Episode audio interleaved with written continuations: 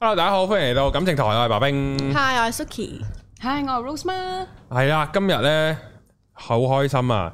其實咧呢一個感情台應該係早少少就會出現嘅，不過就唔啱風唔啱位啊，好似打麻雀咁，叫極糊都賣唔到齋啊！約係咗啊幾耐我哋？約咗起碼兩個月，我 懷疑我諗唔住咯，係啊，約到我懷疑自己啦，已經去到係啊，約到我笑差死啲唔記得咗啦，已經。係啊，約到係講唔講得㗎？誒、誒、我即係叫做有啲嗰啲 party 嗰啲講唔講得㗎？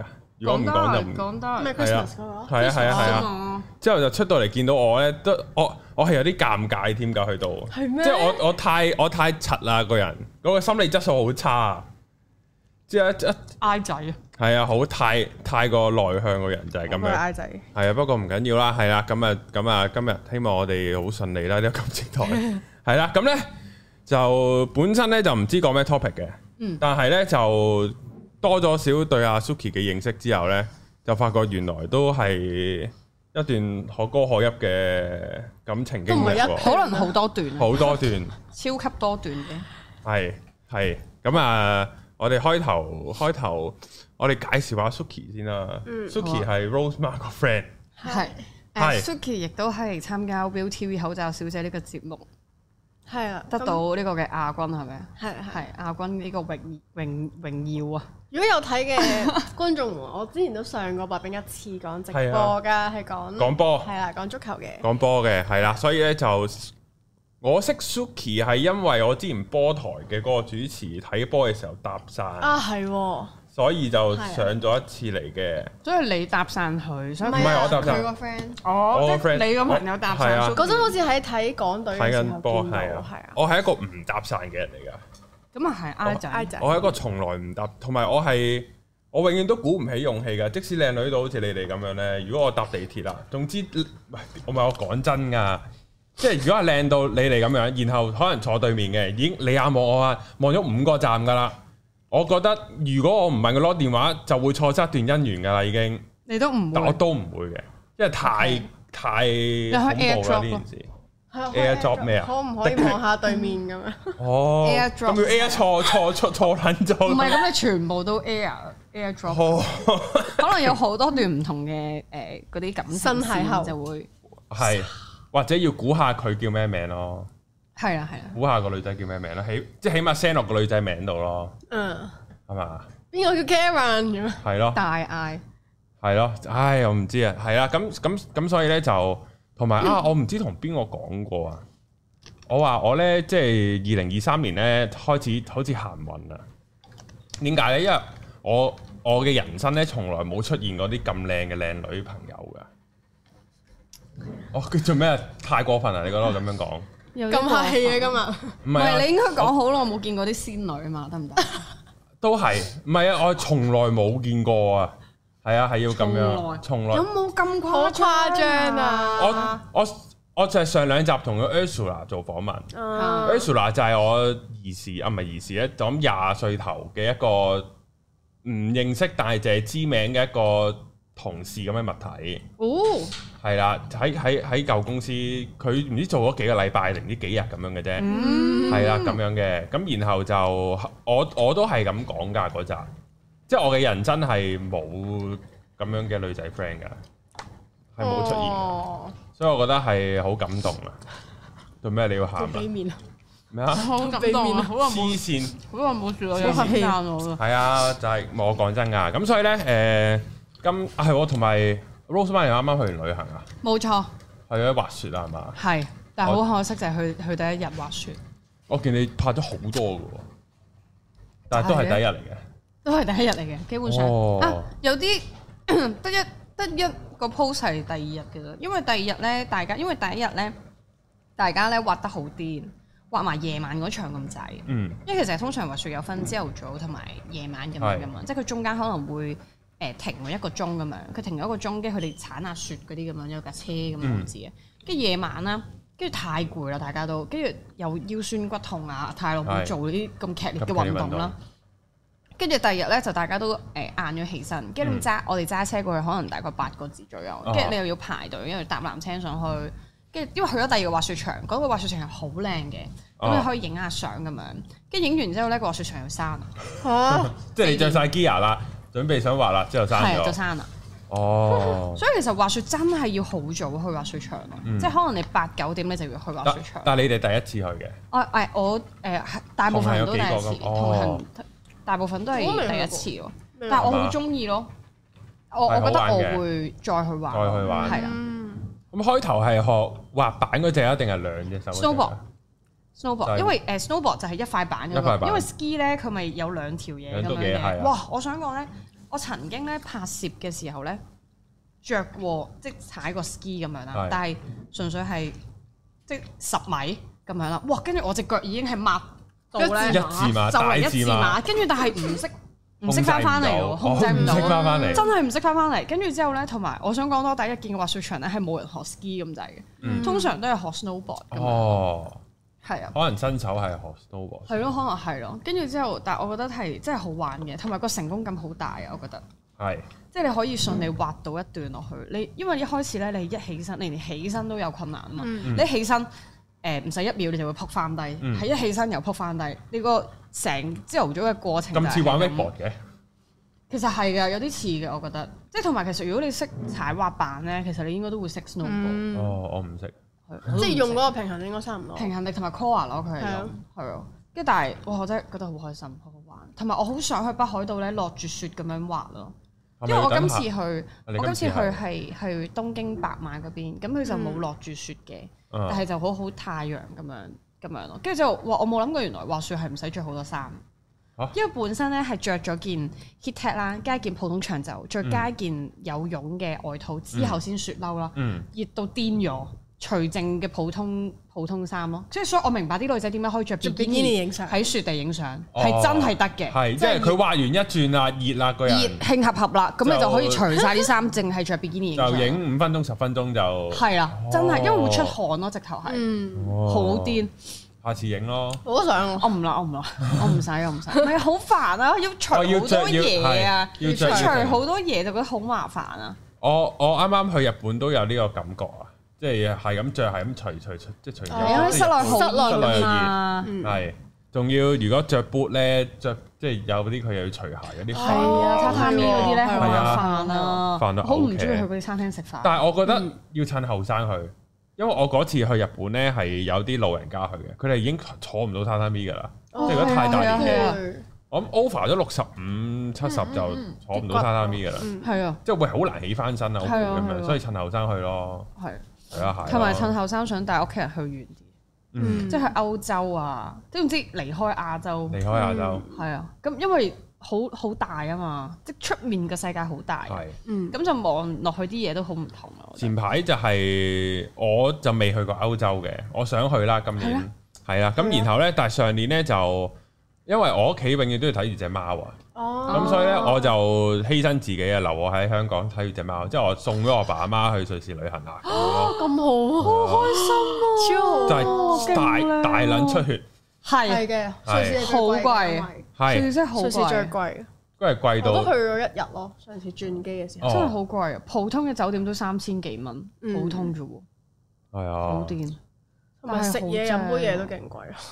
嗰啲嗰啲唔知加杯水都要嚿水，就咁普通嘅意意，粉都已經兩三嚿水咁樣，係啊好貴啊！我都覺得。好衰啊！佢哋銀碼呢，我哋睇唔慣呢，啊十幾蚊咁啊樣，係啊係啊係啊係啊，就但係嚿其幾實水。係超貴噶嘛。系咁咧就咁，我哋翻翻去今日嘅主題啊，咦係喎，扯到勁遠添，突然之間。講咗旅行篇，變咗閒聊，閒聊都 OK 嘅，我覺得觀眾都要睇呢啲嘅。不過我哋去翻阿 Suki 度先，好唉，好緊張。又唔使緊緊張張嘅喎。。誒，你同阿加拿組點啊？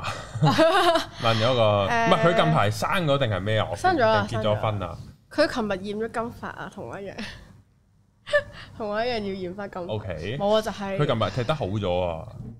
咦，我覺得又唔係唔喎，係倒咩掛之後有少少係，哦，但係佢佢佢近呢兩場踢右翼又好翻啲咁樣咯，但係因為上場好係 smart 要完全要打講波到啊你，係我啊，打唔到啫㗎，上我場淨係識踢㗎咋，我唔係識睇我係㗎，係轉喎，啦你有學踢波學喎踢？我係完全調轉咯，我對踢波完全冇興趣。但我唔叻，完全唔叻，完全唔叻嘅。哦，但係我見你有學下咯。有嘅有嘅有嘅，上下上堂咁樣。係咯，係係喂，你繼續啊，你繼續你哋廣播台啊，係真心咩啊？嘅。唔係講兩句咯，可我以冇啊㗎。冇，就係佢變咗打右翼之後，咁上場俾阿烏魯治直接係哦 KO 死咗晒，完全冇得但係你係睇晒㗎曼聯啲波。可以咁講。同埋我上場要講啊，所以我哦，會係喎，係喎，再係記得喎，係啲喎，係喎。啊，呢個都係。我都有支持佢㗎， 佢做斯打圍爐㗎嘛，係咪斯打圍爐私啊？打廣播，哦，斯打廣播，sorry，係斯打圍爐咩嚟㗎？唔記得。咗。哦，誒哎， ，Music 得啦 Panda，嗰係喎，唔好意思啊，誒，唔係斯打廣播，我係有睇嘅，我真係有睇，特登撳去你嗰個聲度嗰個睇嘅，係。係因為超佢係誒，佢係有得撳咧普通即係本身廣播，跟住之後同埋有佢哋女仔廣播咁嗯樣。 Suki 係顛覆咗我對女性睇波嘅嗰個觀感㗎。 真因為我哋之前咧世界盃咁，我哋有搞自己圍內會員咁，我睇下波咁樣嗯啦。之後咧，我哋係咁，我哋有喺英哥講波嘛。嗯咁我哋咧，咁個電視咧，我哋就會教女女仔講波嗰個台。係然後我就就好好奇啲女仔會點講波，之後佢哋就會話啊呢個黑人球員個 pat 好翹啊哦咁樣，Gigi，係啊係啊係啊，之後我哋哇好爆啊，原來可以咁樣講係波啊係啊！啊，超自由噶我之哋。後我哋就覺得唉男女真係好唔平等啊！即係如果我如果講個跳水選手，哇好翹啊個女選手個 pat，咁我就唔得，我係唔得㗎㗎，係啊啊，好似係喎。都係係都啊，哇係。幾長，我我我懷疑係哇幾長你啦，佢對腳都應該唔得，嗯就係咁嘅，男女真係唔公平，係啦。咁但係喺呢個愛情世界上面係咪咧？唉，你係你係屬於邊一類嘅女朋友咧？我係屬於啊，即係如果我中意就會一心好付出，付出到迷晒嘅嗯100%嗰只咯。係啦，咁但係通常佢有啲咩唔好，我都會可能幫佢揾咗啲藉口啊。而我身邊即係我係唔開心，同身邊啲 friend 講啦。咁啲身邊啲 friend 就會好憎嗰啲男仔男仔但係真係會成日喺度屌我，喂唔得喎，咁樣都喂條咁仔樣唔得喎好多 reflex 喎咁樣。但我都好似咧當下當局者迷咗，好似嗯盲咗。不過我明嘅呢樣嘢，因為我覺得咧，基本上大部分嘅女仔都會經歷呢個階段，嗯，因為我覺得純粹係女人本身嘅天性係無愛咯，係真嘅，我覺得係，即係因為無愛咧係。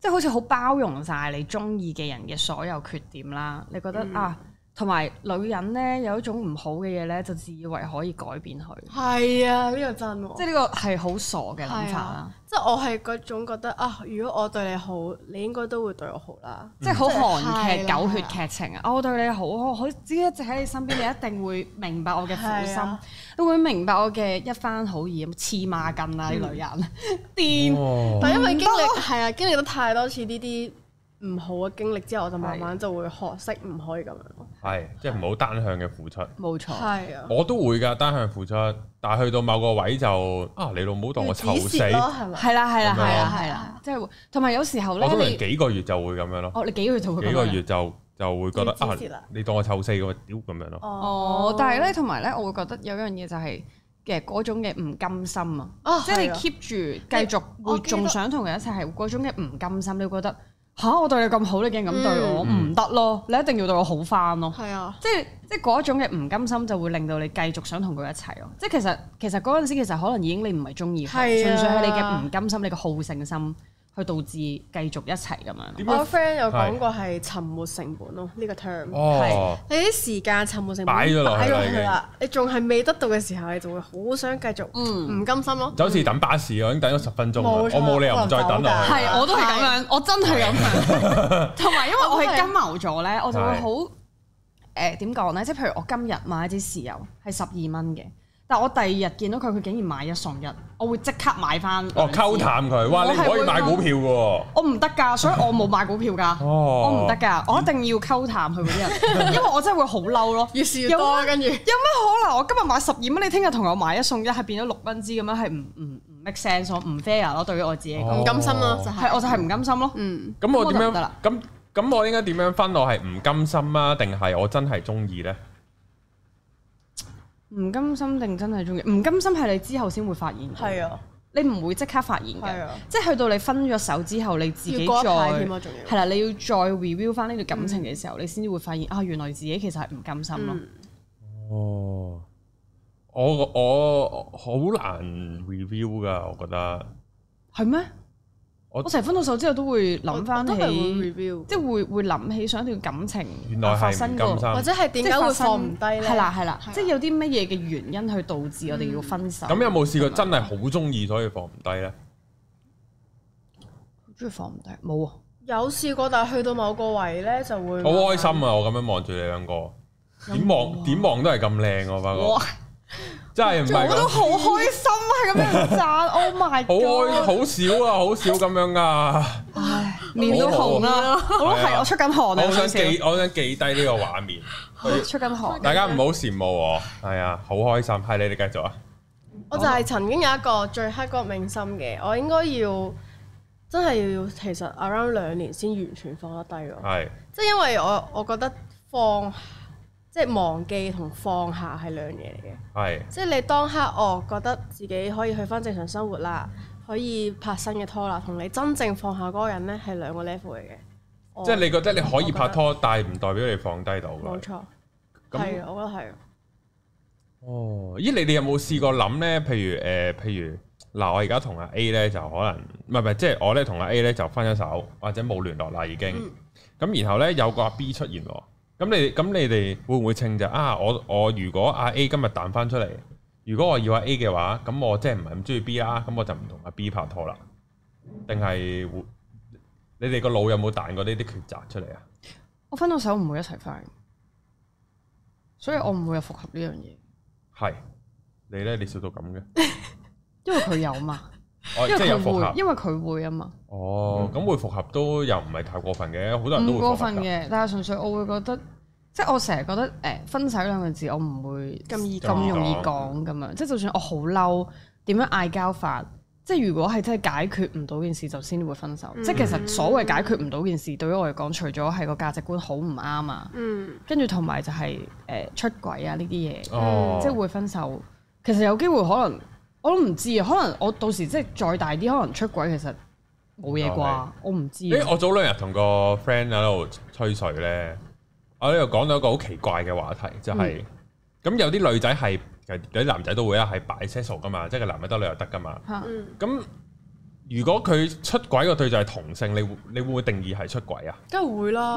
會都係會哦即係如果你嘅男朋友屌咗條仔，都係出係軌，啊，俾仔屌咧，都係出都係軌出軌啊，都係出哦軌。有啲嘔心添，有啲有即係屌完條仔再屌我下。咁哦樣，咁咪總之哦都係出軌咯，係係我係覺得係。哦，因為我我我嗰日唔知忽發奇想，唔知咁啱傾開偈咧，就係、話如果我個女朋友，即係可能唔知咧，因為我又諗，如果我女朋友同一個女仔發生關係，我個觀感未必好難受，係咩？但係可佢能發女生，女嗰個感覺冇男男咁哦咁棘啩，但可能你係在於佢嗰個 physical 嗰樣嘢，但我在於就係你出得，即係你屌已經得鍾意咗嗰第二個啦下已經係中意咗第二個係啦，啊，或者你嗰一下你個係心咪已即係經咁背叛緊火呢咗我咯，係啊。即即係我會 諗，係咪真係咁緊係火咯咧？連女仔都得，啊係咯係咯，但係因為其實你要去做嗰樣嘢嘅時候，其實你事前你係要約噶嘛，哦係即係你約你係有溝通噶嘛。哦，咁即係其實你都係 willing 想做呢樣嘢，嗯，都係咁都所係以你先至會咁樣做。同埋我咧係有再細分㗎，就係佢個即係譬如我中意個女仔咁，佢係一個女仔碌嘅人啦。咁、如果佢出軌嘅對象係近男仔碌嘅女仔啊，嗯即定係係都係女仔碌嘅女仔咧，我又會有分別過。佢近男仔碌，我又冇咁開，即係我會再唔開心啲咯。 O 如 K，果如果如果佢同翻個靚女，我又好似又都冇乜嘢又唔太即係未去到可能可能未撚嬲到要分手咁樣。但係佢做嗰個 action 其實已經係背叛咗你㗎啦。係啊，suppose 佢淨係可以同一個人做啲 intimacy 嘅嘢嘅啫嘛。所以我就有諗緊，究竟我係即係點解我會咁諗咯？即係究竟我出軌嬲啲咩啦？之後我就諗，之後好複雜喎、呢、個問題，我諗肉體上嘅出軌我係完全接受唔到，但係精神上嘅出軌我你會又覺控得，制唔到咧，精神上因為我覺得精神上咧，我會覺得係因為即係最大嘅問題，我覺得係因為同對方嘅溝通唔足夠，所以佢會將個情感投放喺另一個人身上。哦，即係佢一路同你拍拖喺屋企冇嘢嘅，但係佢背住你同其他女仔 flirt 啊，I miss you baby 你 OK 嘅。唔係，梗唔啊 O K 啦。呢個已經唔係叫肉體啦。呢個就係精神上，定係呢個係精神精神哦上，唔精係神我覺得即係佢人喺喺度，我覺得調翻轉咯。唔係唔係，我覺得係因為誒、呃即係可能因為我講緊首先前次就係我同佢本身已經冇乜點溝通，嗯即係本身大家好似好冷淡咁樣，咁、個問題係我都會有責任噶嘛，我會覺得係。咁、咁所以如果將嗰、個佢將嗰個情感投放咗喺另一個人身上，其實我都有責任噶嘛。咁如果我都發現咗嘅話，而佢又肯去同我講翻，同埋即係大家攤翻傾翻一樣嘢，promise 佢唔會再咁做，我覺得係可以原諒嘅。即係佢同我解釋翻點解嘅時候，我會覺得係可以咯。咁因為佢已經唔係去到肉體啦，因為肉體我完全接受唔到。係我調轉嘅喎，係即係佢可以搞，但係唔好講 I miss you baby。即係因為我覺得你個心走咗，你個殼喺度都冇用咯。嗯即係就算係你嗰陣，如果係你哋溝通唔好，或者嗰排好冷淡，咁如果佢真係有心係經營呢段感情，佢應該同你傾咯，而唔係同其他人傾咯。所以我就係話係兩個都有問題咯，即係我都有問題咯，即係好明顯就係因為我都嗰時都唔想同佢講嘢，即係其實我都可以主動同佢講嘢噶嘛。嗯咁、其實如果佢選擇得同其他人講 I miss you baby，即係已經呢個出軌行為，佢其實 suppose 同你分咗手先做呢樣嘢咯。我覺得誒、我哋好唔同，因為係啊嗯我覺得 I miss you baby 都係打字嘅嘢啫。即係你問我，即係我諗嘅係佢同佢嘅傾嘅嗰樣嘢，個溝通啊。嗯即係可能佢哋，即係譬如啊，我翻工唔開心，咁其實呢個已經係一個佢嘅，即係想表達嘅情感。佢 suppose 係同我講，但係點解佢唔同我講呢？係咪因為我哋之間有啲咩誒問題呢？本身或者係因為我本身，我聽完佢講呢句之後，原來啊，哦，即係我原來我係咁嘅反應嘅，咁所以佢唔同我講咯，所以所以應該要佢就直同接其他分人講手。咯，唔係可以咁樣。其實對我嚟講，兩樣都唔得嘅。係嗯，我咁，如果嗰個人即係你哋個伴侶用你當語言藝術啦，即係就係吓，我個個都咁樣噶啦，我同我上司都係講話 I miss you baby 咁又唔得，都唔得。都唔得。咁你要 prove 到我你係咪真係同個個都係啊，係啊，我要睇咁我就你信啦咁我就睇你，你係咪真係同個個都咁樣講？可啊能佢男男女女咁如果佢同個個都係咁講，我都覺得冇。係啊嘢㗎。係啊係啊，如果佢真係 prove 到我冇係啊，哦我佢真都係叫過過個 baby 啦。係啊，嗯，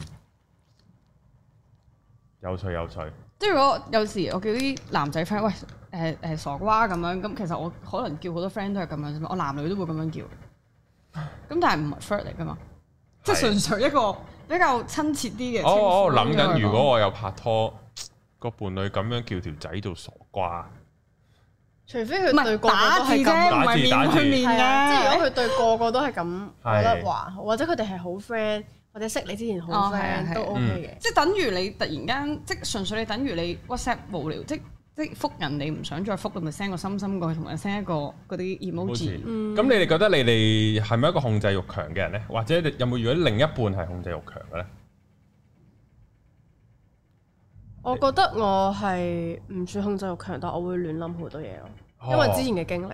係哦，即係佢唔見咗兩個鐘，撲街一定揾第即係我唔係嗰啲，喂，一定要 check 電話，一定要俾 location，嗯，誒呃知晒你密碼，我唔係嘅。但係咧，如果你一消失咧，我就亂諗到黐線，我就係呢啲咯。我係以前細個就控制好強咯，跟住咁會唔而會家就係會亂諗嘅都？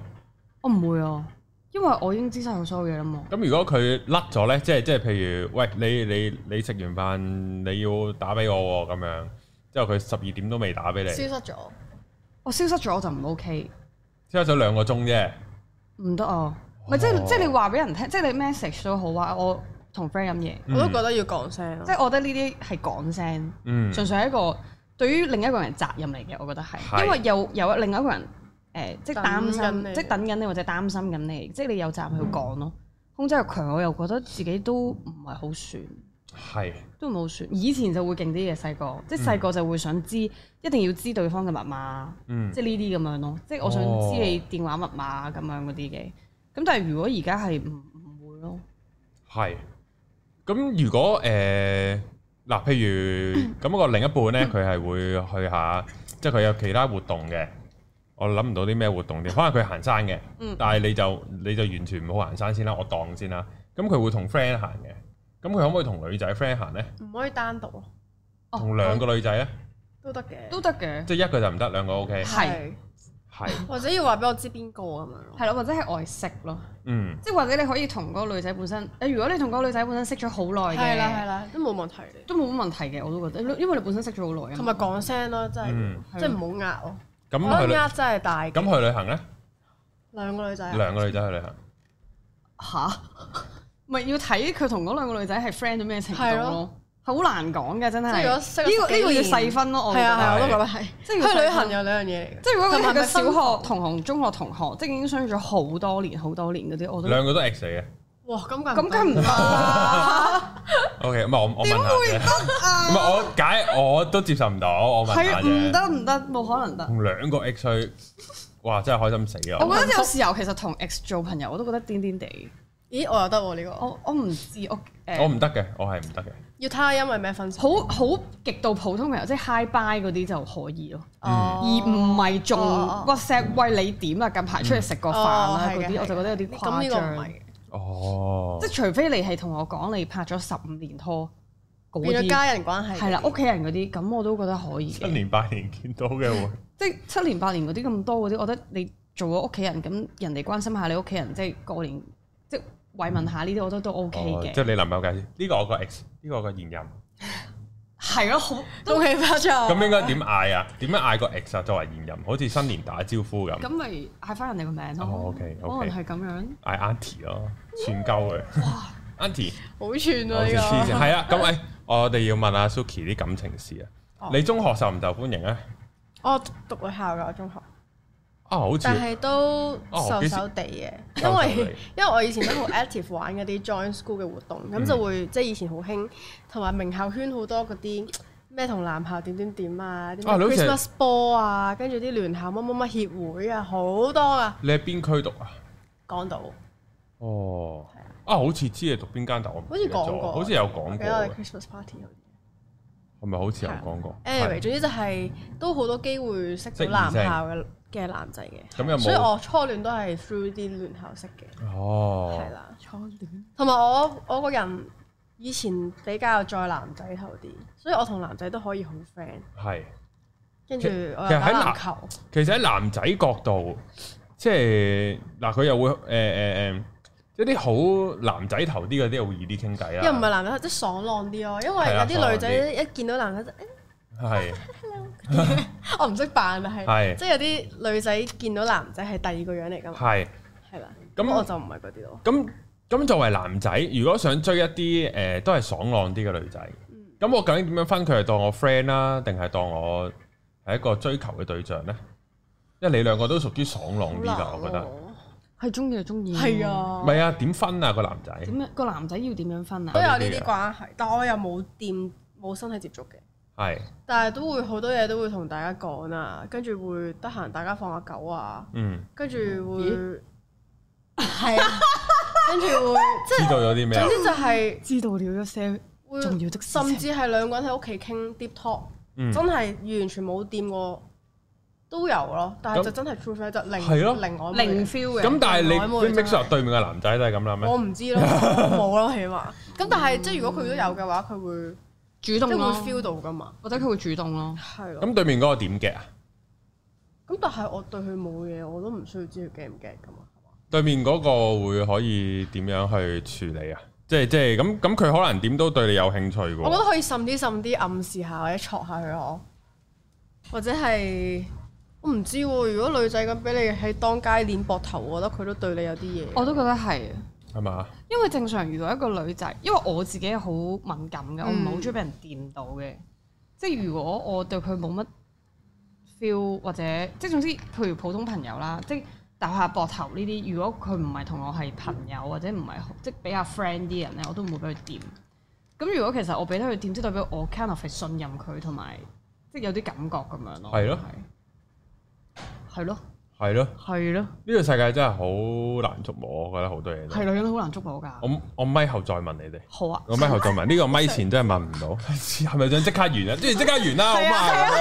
係啊，冇啊，冇有唔好完，啊！唔好完住，唔好完住，係啦，咁就係啦，咁你有啲誒，係啊，你係屬於爽朗啲嗰啲啦，咁啊，中學就已經係呢啲 John School 有啲男仔埋嚟識你噶啦，佢哋點識你嘅咧？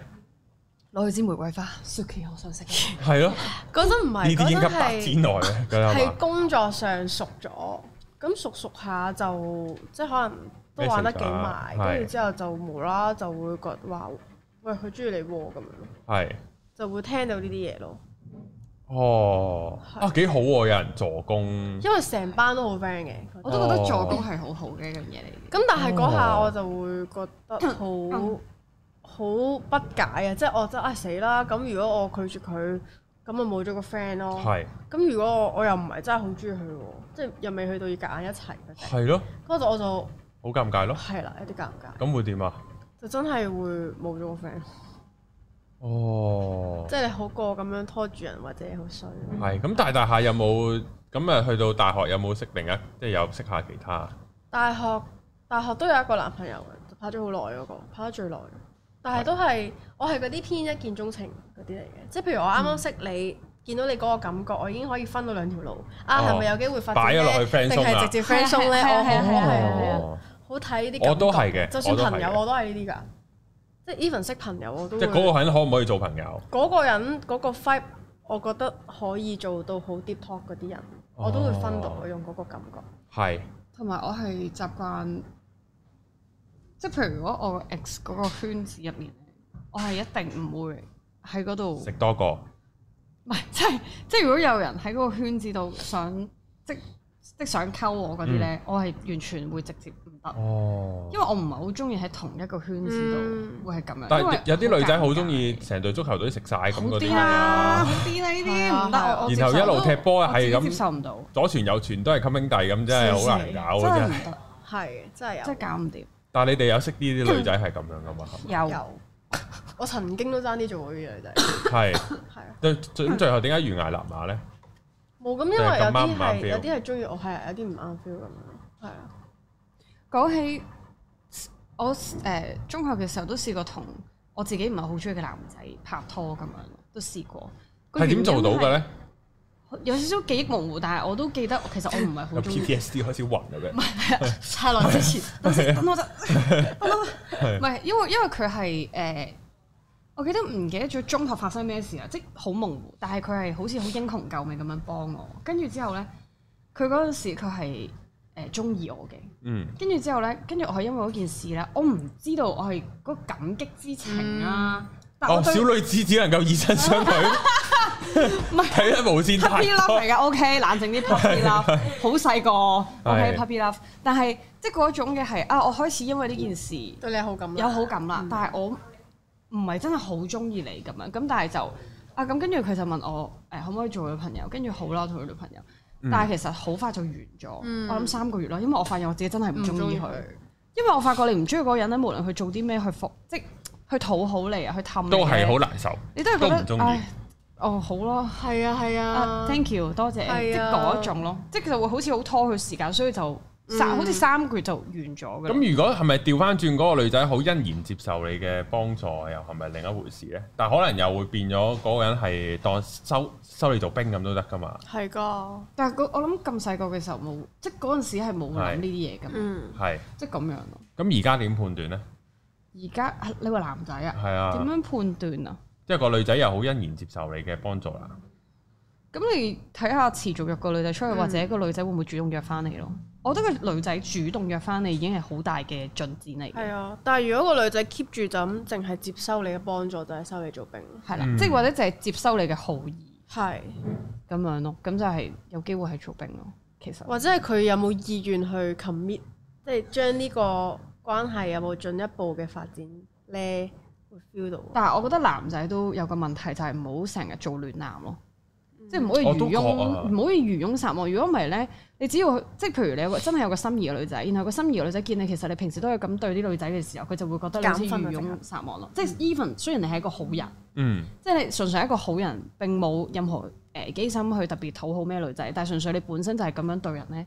但係你本身心儀嗰女仔就會覺得吓、你對個個女仔都係咁，但唔係咁樣先令到佢囉囉攣咩？梗唔係啦，會覺得會覺得你其實即係會覺得你係咪真係中意我啊？係咯，即係我係咪其中一條？魚咋？係我咪其中一條魚咁樣咯。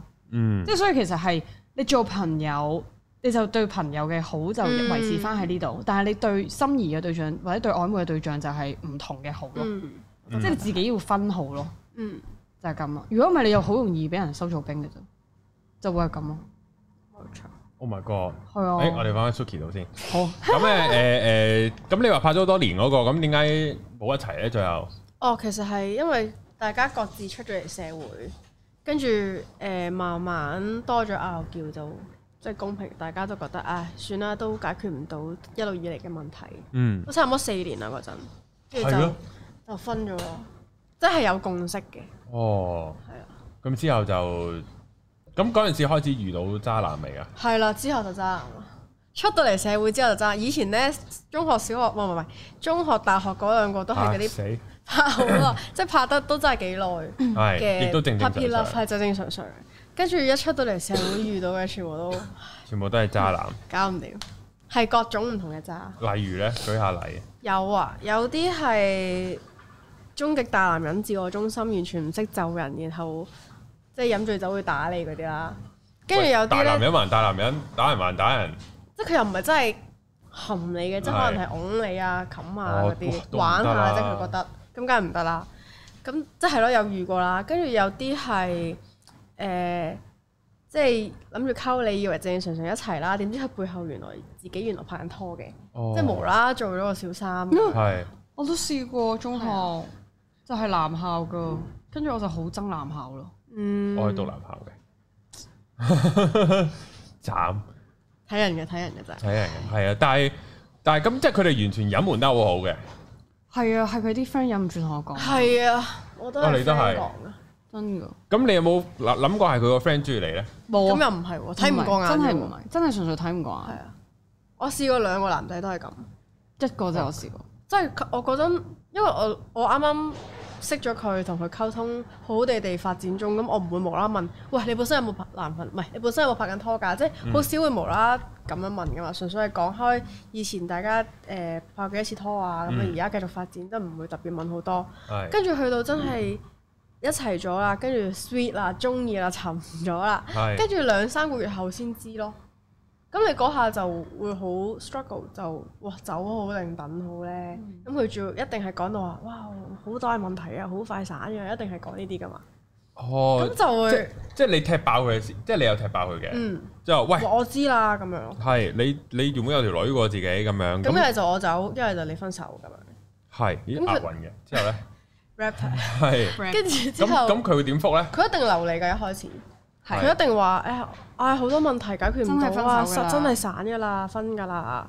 係我就係中意你啊，中意你多啲啊，blah blah blah 咁樣你你俾到佢俾唔到嘅嘢喎，你先係女朋友嘅感覺啊嗰啲啦，即係係講到氹到你要留低咁樣啦。係咁一開始即係我點解我話有一段好癲嘅經歷就係、嗰個人呢，就係、好似過山車咁，佢一段時間就留我啦，咁留到我頂唔順嘅時候，佢就唉你都係走啦。跟住之後呢，去到跟住佢推我走嘅時候，我又唔想走喎。佢話嗯咁你快啲決定啦，我等埋你呢段時間啦咁樣啦。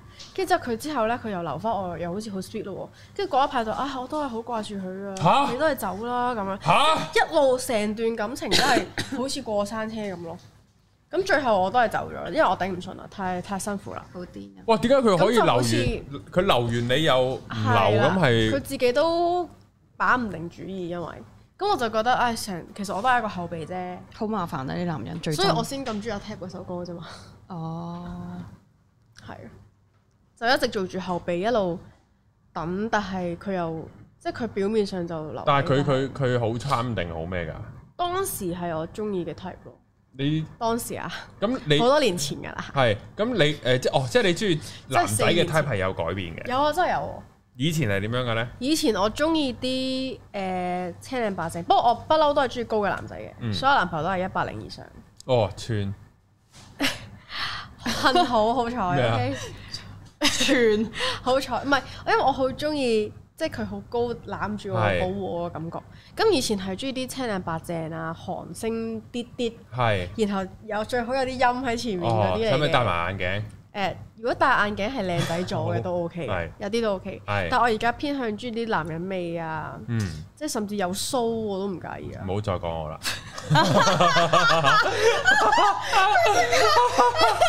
落咗個窿俾自己踩係啊，又會講得嘅。我我我心 諗，望住佢個樣嚟講噶喎，你仲要 係好好笑啊！頭先呢個畫面救命啊！ 係啊我中意誒180以上啦一百零啊，最重要誒你唔好講有鬚啊！有鬚有鬚你 O K 你唔講啊有鬚我都唔講。佢仲咁樣望住你，改完先發現你有須。誒，佢拒絕咗我啦，我一直都冇唔，我一直都冇望過你啊！我唔知你係咩樣噶。係啊，哦，原來咁咁咁都好啊，都好啊，係啊。Rosemar 中意邊啲咧？俾你唞下氣先。我啊，係啊，我中意重擊咗邊啲啊佢中意小。係啊奶狗啊，哎呀唔係啊， 唔係我以前其實我冇我冇特別特別咩 type 嘅，我中學嘅就係通常係嗰啲打籃球嗰啲嚟係嘅，中學嗰啲就就即係好中意睇佢比賽啊嗰啲，係咁就哇好開心啊！即係嗯啊 sporty 啲一樣係啦光係啲啦嘅。係啦，中學即係細個係中學呢啲咁樣咯，跟住大個其實我冇特別啲乜嘢，我揀男朋友個重要嘅指標就係佢有一樣嘢係好吸引到我，charm 到我嗯嗯呢個咁就樣，即係不論佢係咁，當然唔可以矮過我啦，嗯即係可以同我一樣高都可以嘅，誒、再下一七零，即係同我一樣高啦，但係就唔可以矮過我啦，我都可以嗯嘅，跟住、就。我冇啊冇話特別係咪要外表靚就仔冇，冇唔使就靚仔咩？唔使㗎其實。我要噶，我冇特別嘅，即我係係總之佢個外貌協會人係啊，唔食煙咯，同埋嗯，即係唔可以食成煙咯。我哦因為我氣管唔好啊，唔可以食成煙，係啊，氣管唔好咁咁可以食，咁仲有咩電子煙可以係嘛？啊，唔係電子煙唔誒可以食卷煙嘅，哦，卷煙嘅味道冇成煙咁我咁辛苦知啊因為嗯佢冇佢少飲啲化學嘢嘛，係啩，我唔知成煙好啊。勁成啊。煙啲煙吹出嚟好臭啊。因為成煙咧，我就氣管就好唔舒服，嗯但係雪卡有冇試過啊？哇臭到癲啊，冇啊，搞唔掂，搞唔掂，即係超係臭，搞唔掂。跟住跟住之後仲有咩啊？而家中意睇睇啫睇啫。中係意睇啲比較大隻嘅誒、，呃都都正常身形咯。 正常身形，我而家好心虛。我等緊你講啊。我唔係，我中意啲戴眼鏡、戴眼鏡嘅男仔，即係佢戴眼鏡會靚好睇嘅男仔。嗯即係有啲人戴眼鏡唔好睇噶嘛，因為嗯嗯，係唔好睇就唔好戴眼鏡啦。冇大係啦，就唔好戴眼鏡啦。真唔真？係啦係啦，我中意啲唔知啊我好細個開始我就會中意男男人戴眼鏡，嗯純粹係咁樣嘅呢啲指標哦啫，就係、咁。戴眼鏡啊！我我近年覺得張敬軒戴眼鏡好睇咯，張敬軒點都好睇啊又唔戴眼鏡變咗戴眼鏡，嗯即都係係加都好咗分咯。都好睇嘅，都好睇，都好睇。因為我唔知點解覺得男，喂，算啦，咩啊？我哋咪後先講啦，哦哦我哋唔係繼續我。講，哦，咁多嘢唔講但我得添覺得，好緊要係要成熟咯。係即係如果即係講完外在之後，啊外在誒有紋身我都 OK 嘅， 總之就係內在一定要成熟過我咯，因為即係我之前試過識啲甚至係可能三十五歲嘅男仔，即係大我都比較多，然後佢嘅心智都仲係超級幼稚，我就唔哦 OK 嘅，男人個心智可以好誇張嘅喎。即係點啊？即係廿零歲又可以好成熟，好少係啊係啊係嘅啊，但係有啲可以四廿歲仲係好柒嘅喎。係係啊係啊係，啊係係啊！啊，所真係以好多成係熟咁真係好緊要。我都唔係好明點解啲男人可以咁跳嘅，其實我真係唔係好其實明。但係女人係通常係會慢慢咁樣成熟，係唔會。女仔好早熟添，我覺得。係。啊，女人真係好早熟。男嘅其實可能佢熟熟佢佢冇乜家庭負擔嘅話咧，有機會就可哦以柒下柒下咁啊，柒撚到四廿歲都 OK 噶嘛。 係㗎，我都想啊，有啲全職兒子啊，好多都。全職兒子我。都想啊，想做全職女兒。我都想做全職女兒。咁仲有冇？誒咁誒，你哋有冇試過啲男朋友係好窮或者好有錢，然後嗰個待遇好唔同啊？有冇呢啲分別我又啊？冇。都有嘅，都試過嘅，都試過。有錢嗰啲會點樣㗎？但係嗰時仲係好細，你唔會覺得有錢同、即係嗰時仲係讀緊書啊嘛，嗯你唔會覺得誒、呃食飯會有啲咩特別嘅嘢咁樣。即係如果即係嗰時男朋友有錢嘅，咁其實 Kevin 佢屋企有錢咧，佢零用錢多啲，咁就可能成日會同你出街就誒、呃即係佢俾咁樣嗯啦，好多都係咁樣，即係會係咁樣嘅情況。嗯咁、跟住之後，因為嗰時細個你對有錢同埋窮嘅分別唔唔算好大啊，我自己覺得，因為你細個食嚟食去都係嗰啲嘢啫嘛，你唔會特登去食翻單噶嘛，你好細個嘅時候。嗯。咁、都唔但知係呢你個世界有翻單嘅係係啦， 跟住出咗嚟做嘢，跟住之後可能即係有啲比較有錢啲嘅，想去追求你嘅時候，就會帶你去啲高級餐廳嗯食嗰啲哦咁樣咯。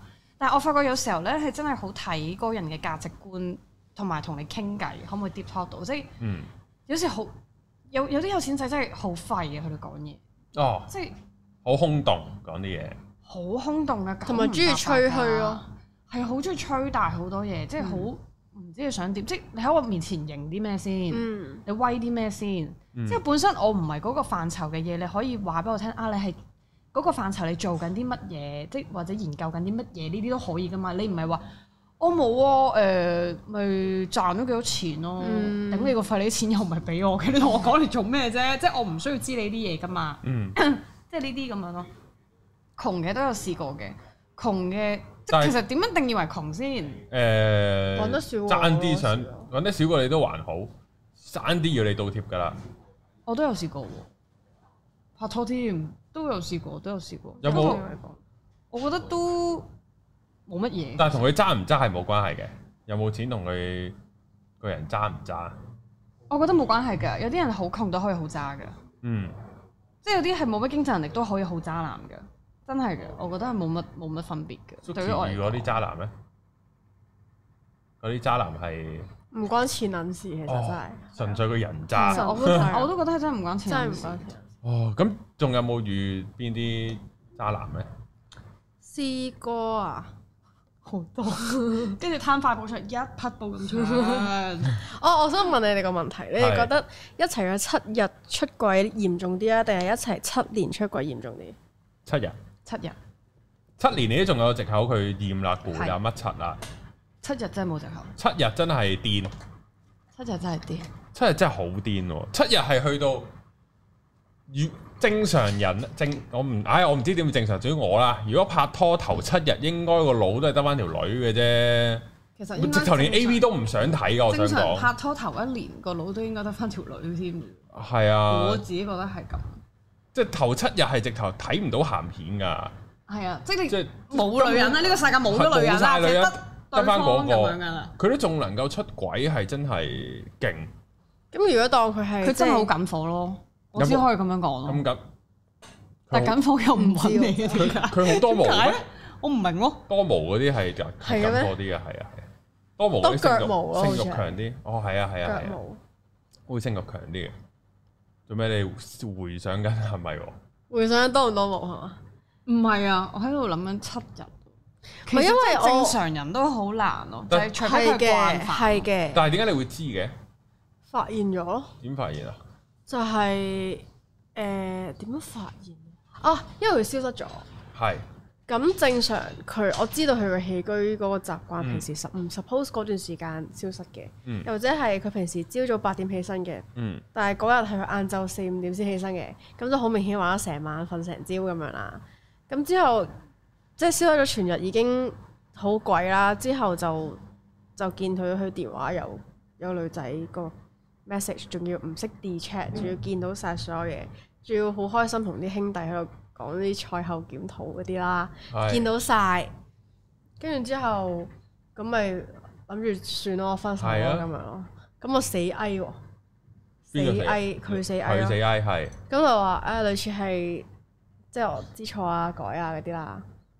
跟住之後咧，諗住俾個機會佢，因為我自己都覺得咧，誒、可能啱啱一齊幾日，仲係未完全好肯定自己擒唔擒搣到，或者係可能有個 buffer 鬆啦。但係嗰個女仔係咩身份㗎？同唔識噶 one night stand 嚟噶，但係個即係佢 feel 即同係我好似嘅，哦，個咁啊 feel 都係難，同我咁啊難幾忍嘅， 係咪咁樣會會會會咩啲啊？會唔會鋸啲啊？係咯，唔係啊，都唔鋸我我咯，都知唔我會鋸咯。盡量安慰嘛，試下哦咁係啊好冇難嘢啊而家好難搞啊，咁樣冇係事啊，啊好難忍嘅，係之後咧之後咧之後之後俾個機會佢嘅，係。咁然後咧，點喂？點解連個女仔個樣都知埋嘅？因為佢 save 咗嗰個女仔，咁我哦揾 IG 去 following 咁樣，咁會揾到咯。哦，咁跟你住有冇 follow 佢啊？咁我冇，咁佢仲要 public 嘅話就會見到啊，係啊，哦即係 stock 晒佢啲相，好似幾似係喎，有類似嘅。係，跟住之後，咁我更加諗唔明啦。如果我真係我好特定中意呢個 type 嘅女仔，咁咁我唔使我出軌又話我又我又揾翻呢個 type 好蠢啫。我當佢唔明咯，跟住係係啊係啦，即係跟我住嗱我即係後尾即係我本身中意你呢 type 嘅，我出軌梗係揾 Rose Ma 呢啲啦，唔同 type 啊嘛。其實係呢個係正其實係嘅常正常人思因為路我咯同呢 type 個揾嚟把你撚知唔知 我後咩啊尾咧？ 我後尾有同佢 deep talk 過，即係因為佢係佢後尾都好內疚，或者嗯即係都超 say sorry、超自己反省嗰啲啦我。認錯啊我係啦，咁然後咧我就好認真地同佢 deep talk，嗯即係你當時點解會咁樣做？咁就原來因為佢上一段關係又係俾女仔冇過啦，咁所以佢當時對於女仔係超級嗯冇唔安信全任，感係啦係。咁然後佢遇到我之後，我哋係好一拍即合，即係好多嘢都好啱咁樣嘅。咁佢就覺得我好假，有乜可能係有乜可能咁啱？有乜可能對自己咁好？或者有咩可能會有一個女仔係會做做到咁好咁樣啦，類似咁佢就半信半疑，即係佢係中意我，但係佢對於我呢個人好有疑心。嗯咁加上佢之前嗰個係咁樣啦，咁之後呢，佢就類似想揾個 Plan B，in case 我好似佢個 ex 咁呢，嗯佢、都有個第二個我去代替。哦又幾好喎，咁樣解釋。唔係呢個，因為我即係懷佢疑啊，如果有條女同我嗱講，我有講真機會俾佢呃到。佢唔係佢唔係真係想氹我，因為真係過咗好耐，佢佢真係改過自身，嗯知道咗即真係 feel 到佢改啦，嗯然後佢真係好真心地講翻當時點解佢會咁樣，嗯，咁都真係 make sense 嘅，因為佢上一個係未婚妻嚟嘅，哦，真係買晒十幾廿萬戒指哇啊，租晒樓啦，先嚟出軌，所以其實嗯嗰陣佢係超級、大爆炸。超級大爆炸，所以對於女仔零信任嘅，所以係我就唔知哦，咁我哋又真係 start 得好快，嗯，咁佢就會咁樣咯。咁但係咁咁，但係就冇一齊翻啦。當你知道定係點啊之？後冇事啦，即係之後佢改過自身啊嘛，就就正常一齊翻啦。係啦咁佢就冇出軌啦。冇啊，咁暫時暫時冇。哦，咁都咁由佢出軌去到你復合中間隔咗幾耐啊？兩個月咯。咁即係類似係俾個機會佢，佢一路 keep 住有揾我嘅。嗯咁類似係俾個機會佢，誒、去證明佢係咪真係改咯。嗯，係啊，因為我就話得把口冇用嘅，你證明俾我睇。係。Rosemar，如果嗰個係你，你會點啊？一早分手啦一，早分咗手啦，做咩嘥時間啊？即係佢佢咁佢講嗰段嘢，如果佢同你講你都唔 OK，但係你根本就唔會俾佢機會同你跌托，定係點咧？冇話掂唔掂 top，即係冇話掂唔掂 top 嘅，即係佢自己要 send 啲咩過嚟，我都控制唔到，除非我嗯 block 咗佢嘅啫。嗯，係啊，咁但係嗰段嘢打動唔到你。如果講翻呢段嘢，嗯我覺得你既然俾人傷害過，點解你要傷害翻人啫？仲要傷害一個真係，即係你覺得啊，你覺得你唔信，你唔信我，原來係咁好嘅，咁咁咪冇一齊咯。係咯，咁咪冇一齊咯。即係我呢啲咁好嘅人，唔值得你同我一齊咯。嗯即係我會咁樣諗，即係我覺得誒、呃我媽咪生我出嚟都唔想我俾人 hurt 噶嘛，係，即係我想要個男朋友嘅係大家互相扶持啊，即係大家愛大家錫大家咁樣，而唔係我咁樣去俾你 hurt 咯。我想補充下點解我會原諒佢係嘅，就係因為我同佢相處嗰個開心係遠遠好過我晒我之前所有男朋友。即係點講咧？即係我咁呢啲又好難。Oh 揾啊，真係係啦，即係即係點解我明會所有嘢發生咁咁咁咁快。啱咁快？就係因為所有嘢都好啱。嗯即係之前所有嘅拍拖都係有啲可能唔夾意磨合，或者去到某個位，最後都係對我好唔好嗯而分手咁樣啦。但係呢個係我揾，即係除咗佢犯錯之外，我揾唔到其他嘢，我哋唔唔夾咯。即係或者係我哋即係佢都好中意加拿做嘅，佢中意曼聯㗎，真係好好難得。然後唔難得好多周街都，周街男仔都中意曼 聯，面 comment 就全部都係喂我都中意曼聯喎。我都追曼聯嘅哦係，Suki 我都有須嘅喎，Suki 我都一百零高嘅係樣下面全部中意曼 comment 聯真係加一百分。係係係，乜即係講相處啊、嗯溝通啊、誒、大家想要嘅嘢啊，嗯就好啱。所以我當時先會覺得啊，嗰、個將來佢改之後嘅將來，好似值得我去投資多過我另外要揾過可能之後唔啱嘅人咁樣。我唔知啊，係。唔緊要揾我啦，我屋企都有曼聯波衫，我都有須而家。係啊，你結睇婚佢啦，佢有數。結婚啦我我哋。係啊，咦，我我我我我近排就係睇咗套戲啊，叫《真的很愛你》啊，狠係狠心個狠，哦，係都幾好睇嘅愛情片嚟嘅。不過睇下先，佢嗯係台灣、香港誒誒誒誒誒美國嘅啊，荷里活電影嚟嘅，啱啱喺戲院上睇得幾好睇。冇啊，純粹入邊就係有對有對女同性戀者結婚嘅，嗯但係個主角唔係嗰對女同性戀者嚟嘅，係一男一女嘅，嗯嗯。就係咁。啊，呢個都呢個都呢、個就係好值得商榷。點解我頭先會問，即係？七日出軌過唔過分？係啊，同埋再去翻我哋之前個 topic，究竟精神出軌同肉體出軌嘅分別啦。即係喺我呢個 case，佢就係肉體出軌啊嘛。嗯。我會 prefer 肉體出軌咯，即係肉體出即軌係都好，即係還可以有啲救人有啲人嘅私刑就係話你識翻屋企咪得咯嗰啲嗯咧，有冇聽過？有咁就係好呢多個位，你個心本身要喺度。哦，咁我唔理你，一係你就唔好俾我知啦。第一，嗯即係你出去如果係我唔知，其實都唔 OK。其實都真係我都信服唔唔咪唔知咪總之就唔係知咯，咁咪咁咪係因為真係唔知咯。但係我覺得，當你去到精神都出埋鬼嘅時候，我要你個殼都冇用咯。嗯即係如果你中意咗，真係個心中意咗第二個啦，而唔係你純粹哦屌一屌啫就翻返嚟，我覺得係有啲唔同。如果連你個心都走埋嘅話，都唔會屌啦。 誒。嗯好啊，作為好難啊呢個係嗱，首先都睇性格嘅，即係睇個男嘅性格嘅，佢究竟能唔能夠哇唔係好中意都埋到牙咁嗰啲，即即係分係開性同愛咯。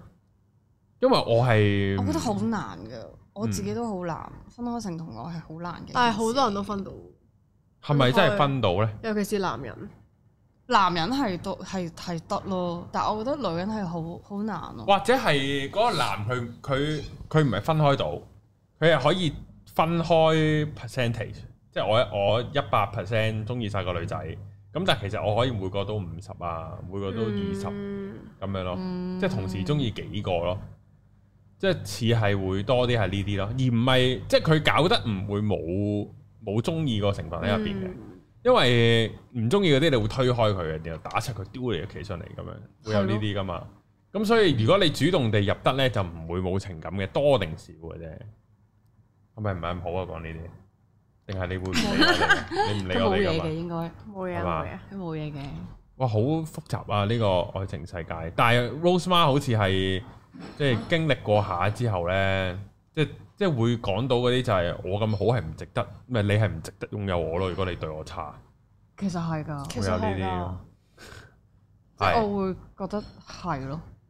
咁其實識咁諗先好啊，係咯，唔好好似我咁啊！啊！大家知唔知啊？唔係咁都要，我曾經都係咁樣嘅，即係曾經你要即係學習啦，係咪學習係咧啊？都即係要啊，你每一要啊段。嘅感情經歷都係即係幫你升呢咁樣咯，我會覺得係。嗯係啊，呢個真係係。喎因為好難，你再 keep 住單純做付出嗰、個，你真係會好辛苦。但係好少可好似 Suki 呢啲正正常常拍咗兩三次拖之後，無啦啦遇咗一紮渣男喎。哎呀，我都唔知點解。通常調翻轉㗎因嘛，為報細應嚟可唔能，係，因為細個係 puppy love 嚟噶嘛，跟住你之後有渣男係正常。其實真嘅，係你出咗嚟社係真㗎會遇到啲人複雜你出咗嚟社會好多。係啊，你唔會覺得哇呢、個世界係癲嘅，真如真係，即係你讀書即係太青春、呢個太真美好、太真簡單啦啲人係。嗯跟住你出到嚟社會嚇、原來可以咁樣㗎，即係呢啲咁樣。嗯，嗯。唉，係咯，咁我哋要去到咪後嘅時間啦，我哋要講啲我哋想講嘅嘢啦。